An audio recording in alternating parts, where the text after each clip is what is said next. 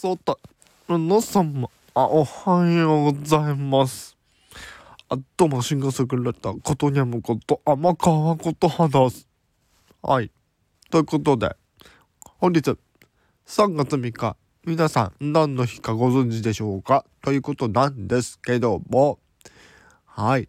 ね、そうなんです。実は、今日、この3月3日というのは、任天堂スイッチが発売された日なんですね。はい。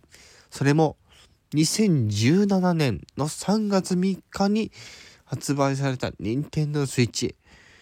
今回で6周年を迎え、次は7年 ,7 年目というところに突入してまいります。そして今でもなおその人気を爆発している任天堂スイッチでございますが、